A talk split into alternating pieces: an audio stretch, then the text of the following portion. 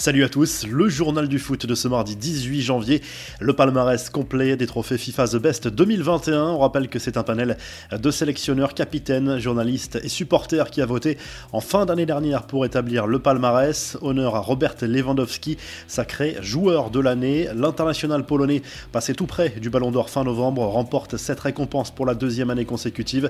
Lionel Messi, lui, a snobé le buteur du Bayern de Munich dans son top 3. Pas très fair play sur ce coup-là, l'Argentin lui a préféré Neymar, Mbappé et Benzema. Dans le détail des votes, Didier Deschamps a voté pour trois joueurs de l'équipe de France en plaçant Karim Benzema en tête.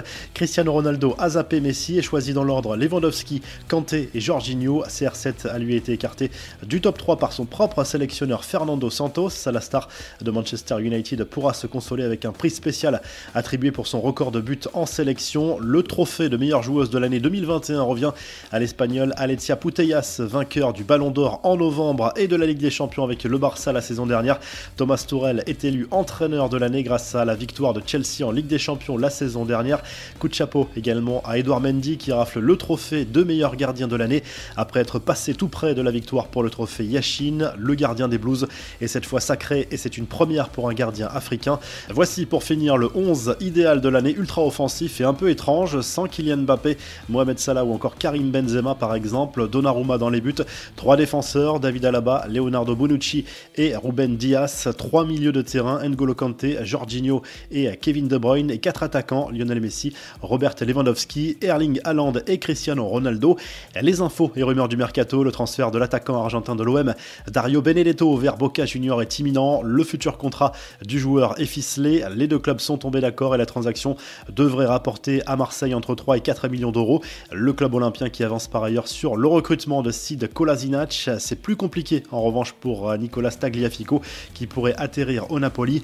Du côté du Barça, l'ultimatum fixé à Ousmane Dembélé n'a pas l'air d'avoir d'effet sur les négociations. L'hypothèse d'une prolongation s'éloigne et selon la presse espagnole, le club Blaugrana aurait proposé le joueur à Newcastle et Manchester United contre 20 millions d'euros pour un transfert dès cet hiver. Et Diego Costa, lui, est désormais libre. Le buteur de 33 ans a résilié son contrat avec l'Atlético Mineiro. L'aventure a tourné court pour l'ancien buteur de l'Atlético Madrid, arrivé en août dernier au du club brésilien.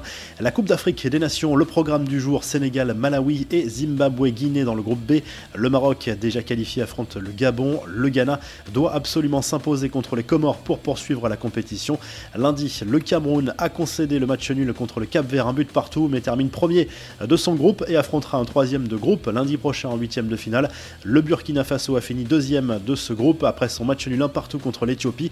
Avec 4 points, le Cap Vert peut encore espérer se qualifier en tant que meilleur troisième. Sachez aussi que la canne est terminée pour Pierre-Emerick Aubameyang et Mario Lemina, remis à la disposition de leur club. Les deux joueurs souffrent de lésions cardiaques après leur contamination au Covid. Les infos en bref, nouvelle tuile pour Samuel Umtiti, quelques jours après avoir prolongé son contrat avec le Barça. Le défenseur central français s'est blessé au pied et va manquer plusieurs semaines de compétition. La presse espagnole parle même de 3 mois d'absence au maximum, ce qui serait quasiment synonyme de fin de saison. Adil Rami, débouté en première instance par les prud'hommes dans son conflit avec l'Olympique de Marseille, le défenseur de Troyes dénonçait la rupture de son contrat avec le club marseillais en 2019. Rami avait été licencié pour faute grave après avoir participé à l'émission Fort Boyard sans l'autorisation du club et alors même qu'il était blessé, Rami devrait faire appel de cette décision. Enfin, bonne nouvelle pour le Marseillais Pape Gay, le tribunal arbitral du sport a décidé de suspendre la sanction prise par la FIFA contre lui dans le cadre du litige entre l'OM et Watford pour son transfert en 2020. Le milieu de terrain va pouvoir continuer à disputer la Cannes 2022 avec le Sénégal. Marseille, de son côté, monte en ce moment même un dossier pour faire annuler la suspension de 4 mois du joueur. La revue de presse s'enfile tout de suite en Espagne où le Mundo Deportivo, comme la plupart des journaux espagnols, consacre sa une à Alecia Putellas, l'international espagnol et joueuse du Barça, a tout raflé ces dernières semaines. Après le Ballon d'Or féminin, elle a remporté le trophée FIFA The Best de meilleure joueuse de l'année 2021.